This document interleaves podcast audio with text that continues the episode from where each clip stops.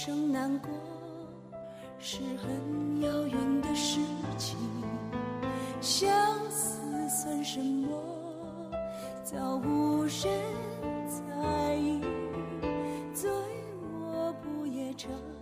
嗨，大家好，这里是 C 雅印记，留给明天的声音。我是主播 C 雅，那欢迎在荔枝 FM 或者微博关注我，搜索 C 雅 C I Y I A，你就能找到我。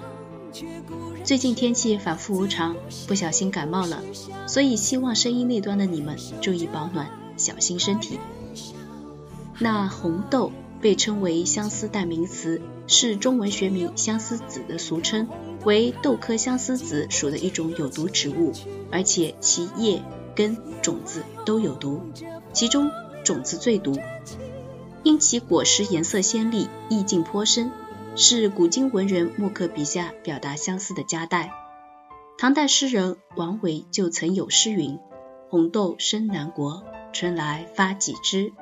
愿君多采撷，此物最相思。”最肯忘却不忍失，最不屑与故事相思。守着爱，怕人笑，害怕人。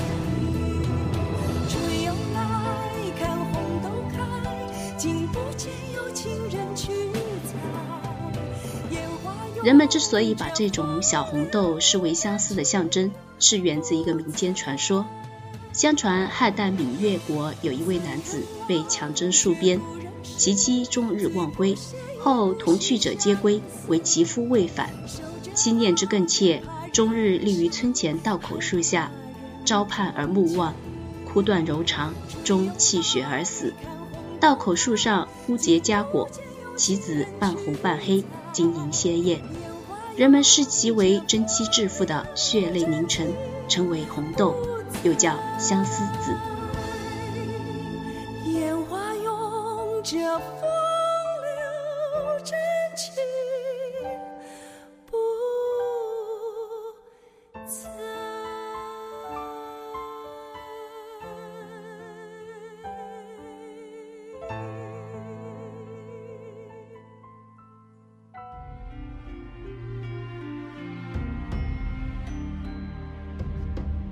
据说，真正把相思子称为红豆的是南梁文学家少明太子萧统。那一天，他许是腻了宫娥翠袖，腻了丝竹箜篌，腻了伏案编书。他出游，信马游缰，到郊外寻花问柳。那可是真的寻花问柳。他是一等一的才子，从小天资聪明，过目不忘。来故山隐居是为了编辑《少明文选》。不似前炉下江南的附庸风雅。走到一条清溪边，他觉得口渴起来，正好迎风送来茶香。抬头看见前面一座小小的茶房，他便信步走了进去。那当炉卖茶的女子闻声转过身来，但见她云鬓乌黑，生得面若桃花，穿着布衣也难掩风流。他心里一喜，那茶未曾喝到嘴边，却已先进的人眼明心亮。他捧了一盏茶过来，浅浅一笑，那一笑似已耗尽一生的等待。他与她正像白娘子与许仙西湖初遇，相逢却似曾相识，未曾相识已相思。春花软柳，佳人如玉。我想少明的心经摇曳，也应该和剧中人一样。此后他便天天来，有时也着公使接了他。去他的读书台上，他已经遣散了身边的宫娥，他就成了灯下伴读天香的红袖。在他疲累的时候，奉上香茶一盏。有时他也会起单纯为他弹唱解乏，吴侬软语，玉起戈壁。他不禁叹道：“有此清歌作伴，何必丝竹乌耳呢？”又一笑：“有如相伴，何用姬妾成群？”他明白，他是借机向自己表明心迹。他笑笑，带着低低的哀伤：“萧郎，你是太子，这是无可奈何之事。”萧统也笑了，他仿佛永远考虑不到这一点，体察不到他的忧伤一般，抚着他的眉说：“我是太子，你要信我。”他点头，眼中凝聚着难以化解的忧伤。不是他不信他，只是身份地位太过悬殊，宗教礼法的桎梏由不得他去妄自天真。待到文选边顶杀青，他终要回京去。临别马上，他仍是豪情不减，手指远方道：“来日我要奋身龙管，紫盖香车迎你回京。”他站在马巷，凄凄地望下他，无语凝噎。半晌，才轻轻地取出一物，放在萧统掌心，道：“昔有妇人泪滴成雪，化作相思豆。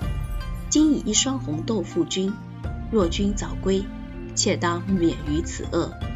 不然，日后望你见豆如见人吧。”他就此别过，归来遥遥无期。果不出惠娘所料，世事绝没有他想象的那样简单。他要娶她。遭致的何止一方责难？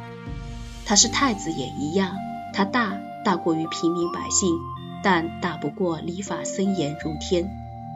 宫门一入深似海，从此萧郎是路人。怀着还危无路叩金门的凄伤，惠娘相思成疾。当他再来时，已是红颜零落，青草稀了。萧统并不哀哭嚎叫，只是亲手摘下两颗红豆。黯然回京，回京后一病不起，数月之后薨逝。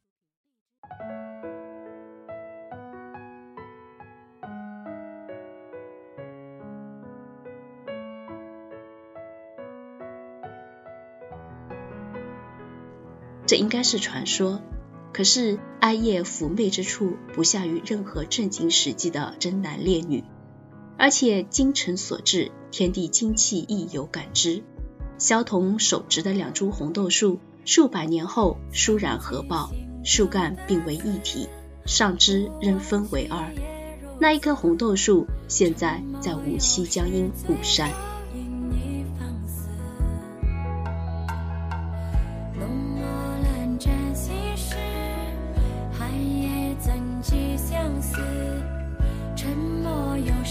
念想有时谁知